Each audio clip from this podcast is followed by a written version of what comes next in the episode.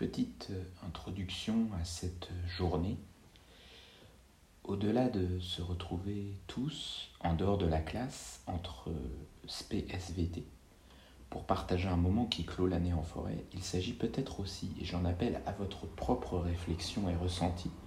de renouer avec la nature et le reste du vivant, à l'heure où les humains deviennent majoritairement déconnectés des écosystèmes qui les nourrissent et urbains. L'essentiel du vivant étant microbien au-delà du fait que chacun d'entre nous est un écosystème en interaction avec des microbes et des virus, la forêt de Fontainebleau incarne au moment où la demande de son classement au patrimoine de l'UNESCO a été faite, ce qui nous relie au reste du vivant, exemple par excellence en milieu tempéré. L'érosion de notre biodiversité interne microbienne, les dysbioses, étant associée à beaucoup de maladies affectant notre santé, cardiovasculaire, psychique, chronique intestinale, liée au métabolisme, autisme, anxiété, dépression, euh, etc. À son image, celle des écosystèmes externes de notre environnement, dont la forêt est un exemple concret lié à de nombreuses interventions humaines, nécessite une préservation, à défaut d'un maintien figé impossible de par sa dynamique permanente. Observer, puis comprendre et prévoir. Couper les liens avec la nature, c'est couper les liens avec soi-même. L'idée de cette journée pour vous sur un plan d'apprentissage, de connaissance, avec ce thème d'écologie du programme, est de pouvoir intégrer et argumenter sur la nature et l'intérêt de comprendre et transmettre les notions suivantes, illustrées par cette forêt de Seine-et-Marne la dynamique d'interaction dans le temps et l'espace, d'équilibre fragile entre des phénomènes naturels au sein des interactions entre biotope et biocénose, du vivant forestier et intervention humaine. En 1872, des peintres, mais aussi des écrivains comme George Sand,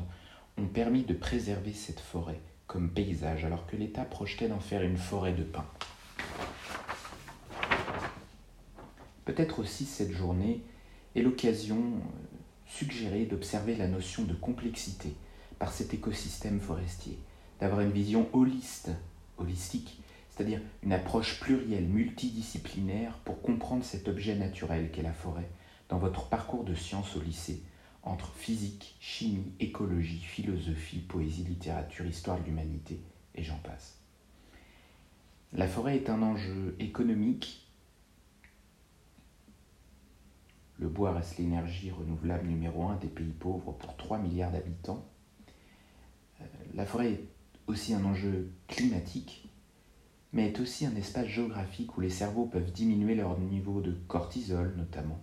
qui est une des hormones du stress, et faire corps avec la végétation, les animaux, les champignons le monde invisible microbien et viral, peuplant déjà nos intestins, nos peaux, nos cerveaux, utérus, vagin, bouche, poumons, glandes mammaires, etc., et peut-être nos liquides amniotiques. La forêt, écosystème emblématique des régions tempérées, est aussi un enjeu du partage privé et public, où se mêlent chasseurs, promeneurs et morale, éthique animale et spiritualité des individus, qui s'y livrent à diverses activités sportives et à impact sur notre psychisme, ou la conscience des devoirs humains sur le reste du vivant. C'est un lieu emblématique de tradition et d'interface entre ruralité et monde urbain, devenu majoritaire dans le monde, comme nous le disions tout à l'heure. Enfin, cette journée est l'occasion d'observer à l'œuvre une résilience qu'opère la nature sur ses propres perturbations, liées aux humains ou non. Cette nature opérant sans notre conscience en nous et hors de nous. Quelle place occuper au XXIe siècle pour l'humain vis-à-vis des forêts? On vous laisse y réfléchir et peut-être plus tard y répondre, en en faisant qui sait votre métier, en espérant que cette journée vous ouvre euh, des perspectives, résonne euh, sur votre place euh, dans ce monde, vos relations avec les autres et peut-être vos parcours et vos choix dans les mois et années à venir.